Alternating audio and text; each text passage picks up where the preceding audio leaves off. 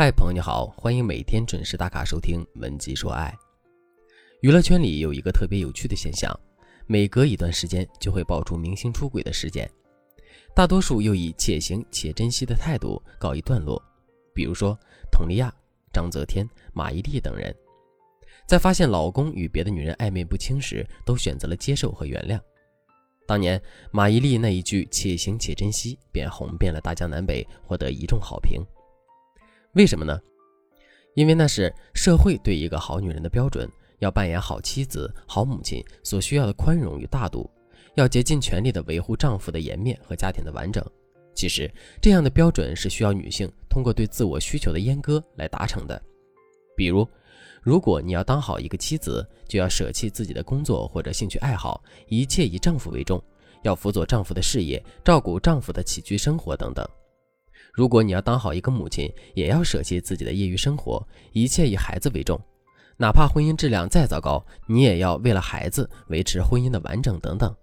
但事实上，那些被世俗标准评价为好女人的人，过得真的幸福吗？我的学员小冉就是这样一个好女人，好到什么程度呢？她上大学的时候，男朋友说食堂的饭菜不好吃，小冉就每天在宿舍里做好便当带给男朋友。毕业工作后，男友嫌弃公司发展进度慢，决定自己创业。小冉就把父母给自己准备的嫁妆拿出来支持男朋友。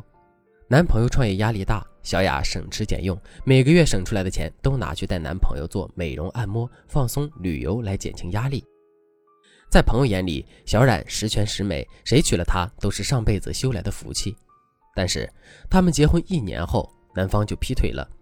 面对小冉的追问，男人倒是很坦诚。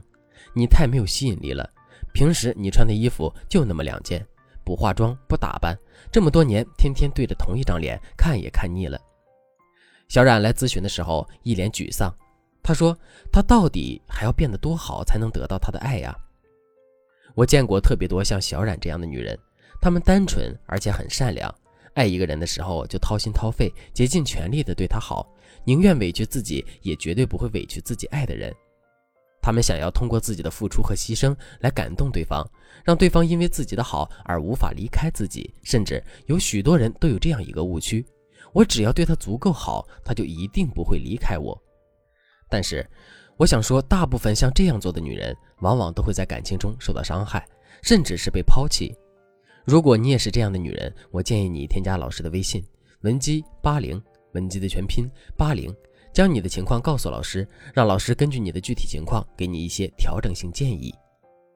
接下来我们来讲一讲坏女人这个主题。前段时间赵丽颖离婚，微博粉丝暴涨一百六十万；佟丽娅官宣离婚，评论区一片祝福语。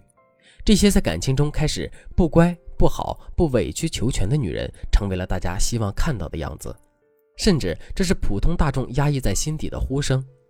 如何成为能够让男人宠爱一辈子的坏女人呢？老师给大家分享三个策略，让大家不再掏心掏肺的付出，不再委曲求全的阉割自己，更是让男人主动来追求我们。第一个策略是利用蔡格尼克效应，展示自己的不可得性。你有过这样的感受吗？小时候，如果你能吃到五毛钱一包的辣条，三块钱一瓶的可乐，四块钱一瓶的营养快线，你都会觉得无比开心。可是，当你长大了，你可以一次性买一百包辣条，随便买多少瓶可乐和营养快线的时候，你却觉得这些垃圾食品既不健康又没有营养，甚至还有点嫌弃这么低劣的食品了。更不要说从中获取快乐了。这是为什么呢？因为长大后你得到这些东西太容易了，而小时候你可能要帮爸妈做家务才能获得零花钱。换言之，不容易得到的东西才会让人更加珍惜。付出过汗水与努力得到的东西，才会使人觉得珍贵。同理可得，如果我们太容易让男人得到了，又或者说是我们主动给人家送上门的，人家也不会太珍惜我们。反之，如果我们想要得到对方的珍惜，就得增加自己的不可得性。如何增加自己的不可得性呢？我给大家支的招就是蔡格尼克效应。什么是蔡格尼克效应呢？简言之，就是在事情尚未完成的时候抽身离去，让对方对你产生好奇和期待。给大家举个例子，你和你的暧昧对象在微信上聊天，你们聊得非常火热，你一句我一句，从拉屎、吃饭聊到两弹一星，从下午六点聊到晚上十点。这个时候，如果我们一直陪着男人聊下去，不仅熬夜伤身，耽误日常工作，还会让对方觉得你太容易掌控了。所以，姑娘们千万别这样做。利用蔡格尼克效应，我们可以这样做：你们两个人聊天聊到高潮时，你突然就消失，让他憋着一肚子的话却没有地方去说。这个时候，他会特别好奇我们到底干什么去了，我们为什么不回消息了？你什么时候才会回我呢？这种好奇、等待，都是他对我们的一种隐形付出。付出的越多，对我们便越珍惜。除了利用蔡格尼克效应来展示我们的不可得性，我们还可以通过超限效应对男人的需求进行延迟满足，利用赫洛克效应引导男人加深对我们的感情投资等方式来让男人宠爱我们。由于时间原因，我们把后两个策略放在下节课进行。如果你感兴趣的话，请在下节课准时收听哦。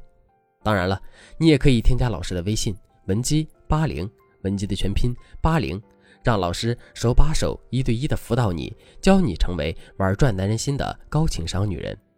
好了，这节课到这里就结束了。文姬说爱，迷茫情场，你的得力军师。